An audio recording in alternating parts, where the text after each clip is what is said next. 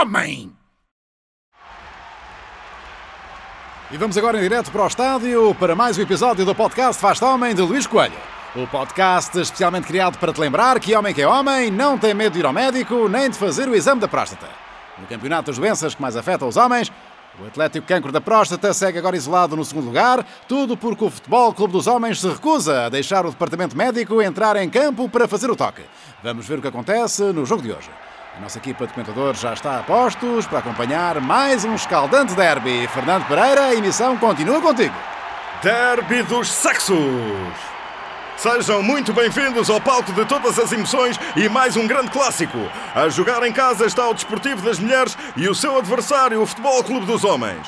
De um lado, uma equipa de pessoas sensíveis, humildes e carinhosas. Do outro, as mulheres. Estamos a segundos do apito inicial, a altura para fazermos a antevisão a mais este derby escaldante. É verdade, e apesar das óbvias diferenças físicas e genéticas, homens e mulheres disputam em campo a vitória no Campeonato dos Sexos. O ataque dos homens vai certamente tentar aproveitar as fragilidades das mulheres ao volante para marcar, por outro lado, as mulheres são mais fortes nas transições de defesa-ataque e têm marcado muitos golos em lances estudados de múltiplas tarefas em simultâneo. E arranca a partida! O Desportivo das Mulheres parte para o ataque com um estudo científico que afirma que as mulheres têm hoje um QI mais elevado do que os homens. Cientistas afirmam que isso se deve à exigência de equilibrar a vida familiar com a carreira profissional. A linha defensiva dos homens tenta argumentar que é muito difícil equilibrar a vida familiar com a quantidade de jogos que dão na televisão. É que é impossível vê-los a todos. Mas o árbitro deixa seguir e é golo! É golo das mulheres! Apesar dos protestos de fora de jogo, o árbitro acaba por validar o lance e nas imagens podemos ver que de facto elas são muito melhores a gerir família e carreira. 1-0 um no marcador. Os homens não perdem tempo e vão atrás do prejuízo. É lançamento lateral junto à área das mulheres. Vai ser um lançamento longo para a área, com um estudo da Universidade do Texas, revelando que as raparigas entre os 14 e os 18 anos só conseguem lançar uma bola até 40% da distância que um rapaz consegue. E está lá dentro! Golo dos homens! Golo dos homens!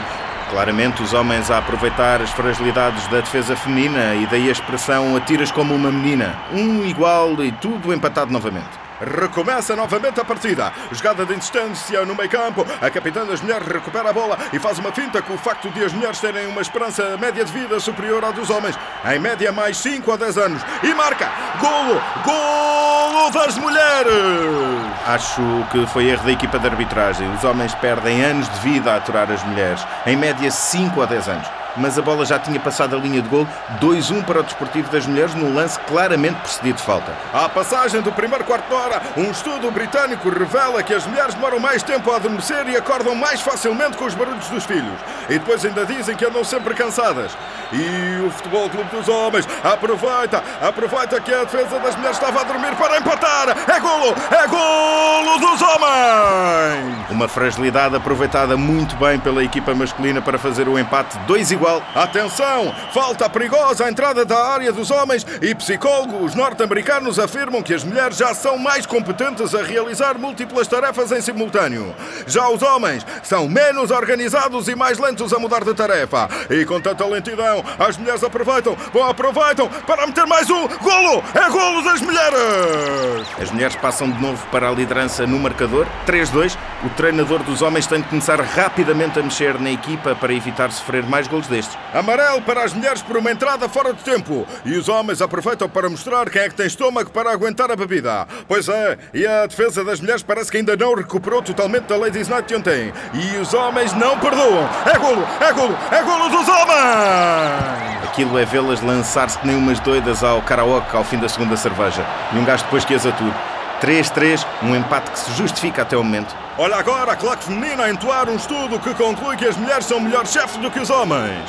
São mais justas e capazes de tomar decisões que beneficiam toda a empresa em vez de si próprias. É jogo de equipa, é o coletivo, a troca de bola e está lá dentro! É golo, é golo, é golo das mulheres! Até podem ser melhores chefes do que os homens, mas não há direito a irem trabalhar de minissaia. Depois querem que um homem tome decisões justas. Justas são as saias delas. Isto para mim é falta para vermelho direto. 4-3 para as patroas num lance muito polémico. Mas olha agora as mulheres diretoras. Sentam-se ao volante do carro da empresa. É um erro claríssimo da defesa e é golo! É golo dos homens! Bom, eh, para começar, há mais homens a passar no exame de condução à primeira do que mulheres. Além disso, se o exame fosse só com manobras de estacionamento, não passava nenhuma. Este foi só encostar. 4 igual e está tudo em aberto na partida. E vai sair jogada de laboratório das mulheres. Atenção ao perigo. As mulheres enfiam uma bola larga para as costas da defesa, afirmando que se não houvesse mulheres não havia homens. São elas quem carrega o fruto da vida no seu ventre. O meu avô tinha uma laranjeira no quintal, que também dava frutos. E não era por isso que tinha prioridade nas filas de supermercado.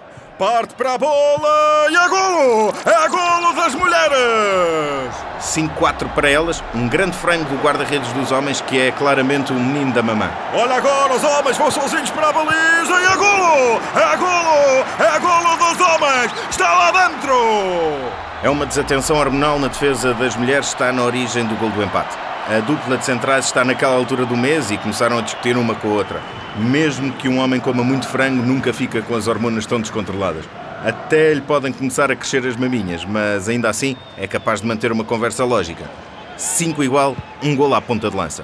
Caminhamos a passos largos para o intervalo e alguns jogadores já dão sinais de ter vontade de ir fazer xixi. E fazer xixi é uma treta para as mulheres. Um homem faz de pé e onde quiser, já elas só se usarem aqueles cones de cartão das pipocas. O avançado dos homens vai aproveitar-se disso. Está na cara do guarda-redes. Golo! Golo! Golo dos homens!